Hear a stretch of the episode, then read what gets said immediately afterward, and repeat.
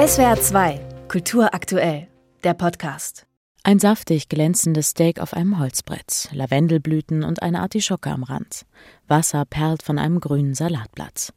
Es ist der Blick in den Ausstellungsraum Speisekammer mit Lebensmittelfotografien von Julia Hildebrand und Ingolf Hatz.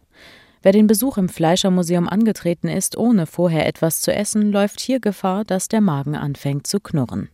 Aber ein Bild ist eben nicht alles, sagt Fotografin Julia Hildebrand. Es ist auch voll das Lifestyle-Ding. Also im Moment ist es ja so, dass quasi jeder irgendwie gefühlt sein Essen fotografiert. Was ich selbst so ein bisschen schade finde, weil man es nur noch so durch die Kamera wahrnimmt. Also oft im Restaurant sehe ich, wie die Leute irgendwie erstmal so mit dem Handy ihr Essen sehen und gar nicht so wahrnehmen, was da passiert mit dem Geruch und allem Aroma, was da so ist. Um Bewusstsein und Wertschätzung. Darum ging es dem Fotografenduo auch bei den Aufnahmen zu ihrem Fotoprojekt 81,6 Kilogramm. So viele Lebensmittel landen laut einer Studie der Uni Stuttgart pro Kopf in Deutschland im Müll. In der Ausstellung machen sie die abstrakte Zahl greifbar. Jede Fotografie steht für ein Gericht. Und auch bei der Arbeit ein paar Räume weiter haben sich die beiden mit der Bedeutung von Lebensmitteln beschäftigt. Streuobstwiesen, bunte Äpfel in unterschiedlichen Formen, die alten Sorten zum Teil gar nicht mehr bekannt. Ein Stück Kulturgut, erklärt Ingolf Hatz. Diese Dinge über den Apfel zu erfahren, sind relativ naheliegend, weil das ja so eine Lieblingsfrucht von den Deutschen ist zu wissen, dass es eigentlich nach wie vor rund 250 Sorten gibt, sich auszukennen, was kann ich mit den verschiedenen Sorten machen, das ist Wissen, das wir hier auch vermitteln wollen. Die Fotografie oder Fotografie muss also auch hier nicht immer Fleisch zeigen, erklärt der Leiter des Fleischermuseums in Böblingen, Christian Baudisch, zu der umfassenden Schau. Noch nie war Essen halt so ein heißes Thema wie heute, weil äh, Gott ist tot und Essen hat fast den Status einer Ersatzreligion.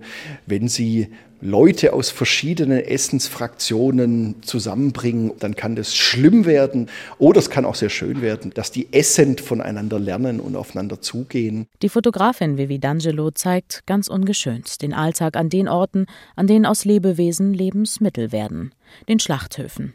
Morgens um vier stirbt das Schnitzel, heißt die Arbeit.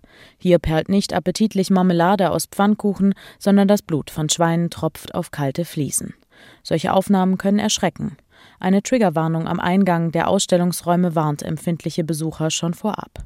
Aber die Bilder dokumentieren, was wir beim Gedanken an saftige Steaks nicht ausblenden sollten, erklärt die Fotografin Vivi D'Angelo. Ich denke, dass Wertschätzung ganz viel entsteht, wenn man halt den Prozess kennt wenn man ein Brot schon mal selber gebacken hat, weiß man, wie viel Aufwand das ist. Und dann freut man sich natürlich umso mehr über so ein gutes Brot vom Bäcker. Und so ähnlich ist auch mein Gedanke eben bei den, bei den Bildern, dass ich halt immer versuche, die Stillleben von Rezepten auszugleichen, sozusagen mit der ganzen harten Arbeit, die davor passieren muss. Was dann aus den Tieren wird, dokumentiert Bernhard Kamann.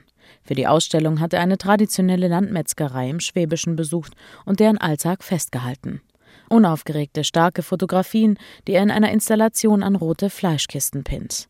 Die Motive von Bernhard Karmann, Menschen vor der Fleischtheke, der Metzger beim Zubereiten der Maultaschen. Für mich ist es eine natürliche Umgebung, auch der Metzgereibetrieb. Und gleichzeitig ist, weil ich dann ja auch mal hinter die Kulissen schaue, immer was Neues dabei. Und da äh, gehe ich eher mit offenem Blick ran und möchte nicht werten. Also die Wertung wird ja dann dem Betrachter überlassen. Schon seit der Antike haben die Menschen ihr Essen kunstvoll in Szene gesetzt. Die sehr unterschiedlichen Ansätze der Fotografien in der Ausstellung eint, dass sie ein Bewusstsein schaffen für das, was wir essen und wie wir essen. Und sie zeigen, dass eine abgegriffene Redewendung nie alt wird. Das Auge ist mit. SWR 2 Kultur aktuell. Überall, wo es Podcasts gibt.